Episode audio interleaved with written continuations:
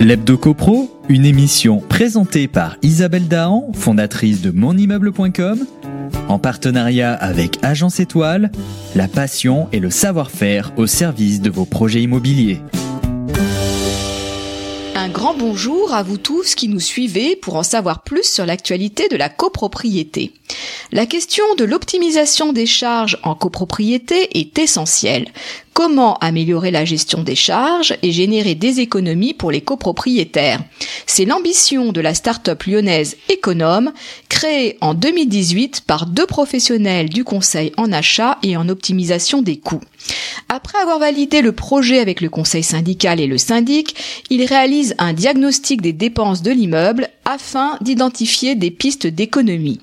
Une fois les propositions approuvées par les copropriétaires, Econome s'occupe de tout, de la recherche de fournisseurs à la réalisation des appels d'offres, aux négociations, aux visites techniques et enfin à la contractualisation. Mais à l'arrivée, c'est de nouveau la copropriété qui garde la main sur le choix final du prestataire retenu. Bien entendu, Econome ne se rémunère qu'une fois la mission terminée en prenant un pourcentage des économies obtenues. L'objectif est de déterminer le bon prix pour chaque prestation réalisée, mais surtout de travailler sur l'optimisation des cahiers des charges. Pour cela, il n'est pas forcément nécessaire de mettre en concurrence les prestataires, ce qui repose avant tout sur un rapport de force, alors qu'il existe d'autres leviers pour obtenir de meilleures conditions des fournisseurs. Les mises en concurrence des prestataires sont à la mode et les syndics eux-mêmes en savent quelque chose. En moyenne, des appels d'offres sont réalisés tous les 3 à 5 ans. Ils permettent de confirmer que la copropriété bénéficie des bonnes conditions de prix ou le cas échéant incite au changement du prestataire. Mais en maintenant une pression permanente sur le fournisseur, on fragilise la relation commerciale. Le prix est le plus souvent le critère retenu au détriment de la qualité du service. Et le prestataire peut ainsi perdre son contrat à l'occasion des mises en concurrence s'il n'a pas répondu aux attentes en termes de prix. Dans ces conditions, pourquoi ne pas favoriser plutôt la négociation en gré à gré? En instaurant dès le départ une relation de partenariat avec les prestataires basée sur une confiance mutuelle et l'identification d'objectifs communs. Il ne s'agit pas non plus d'arrêter les mises en concurrence, car elles ont des effets vertueux lorsqu'elles encouragent le renouvellement des idées et apportent un peu d'innovation. Là où elles deviennent réellement efficaces, c'est lorsque l'on est face à une impasse avec un prestataire.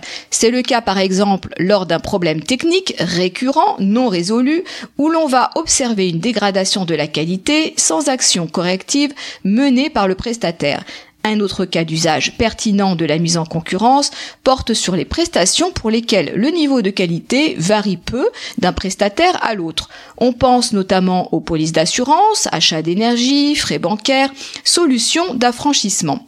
Mais la mise en concurrence dans le but de rechercher un nouveau prestataire se prépare.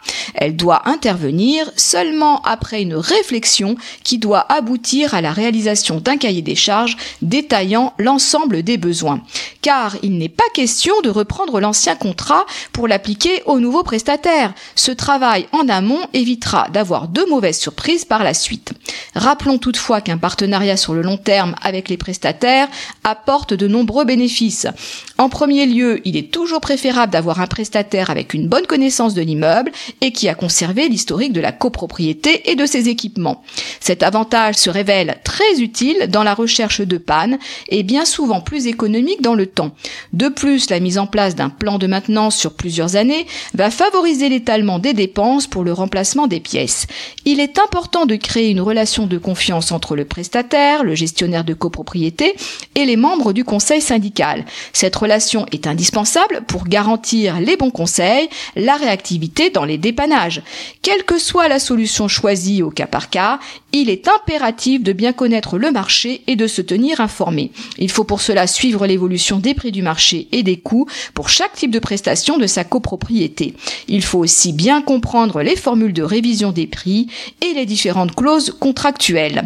Enfin, bien sûr, il faut faire de la veille sur les pratiques du marché, sur les nouveautés technologiques ou encore sur l'évolution de la réglementation. Il s'agit donc d'un travail d'équipe alliant de nombreuses compétences dans le but d'obtenir les meilleures conditions du marché. Il ne me reste plus qu'à vous souhaiter une excellente semaine. On se retrouve lundi prochain pour notre chronique Hebdo CoPro. D'ici là, portez-vous bien et continuez de nous suivre sur monimmeuble.com.